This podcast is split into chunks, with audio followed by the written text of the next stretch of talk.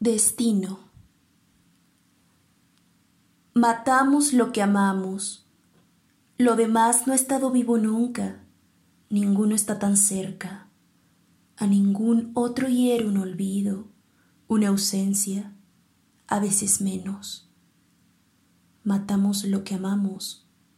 Que cese ya esta asfixia de respirar con un pulmón ajeno.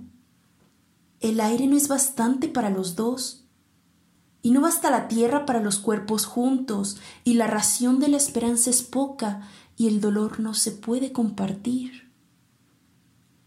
El hombre es animal de soledades, siervo con una flecha en el hijar, que huye y se desangra.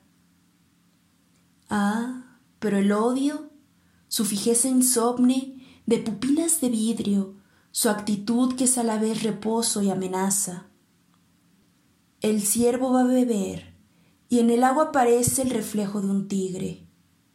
El ciervo bebe el agua y la imagen. Se vuelve antes que lo devoren cómplice, fascinado, igual a su enemigo.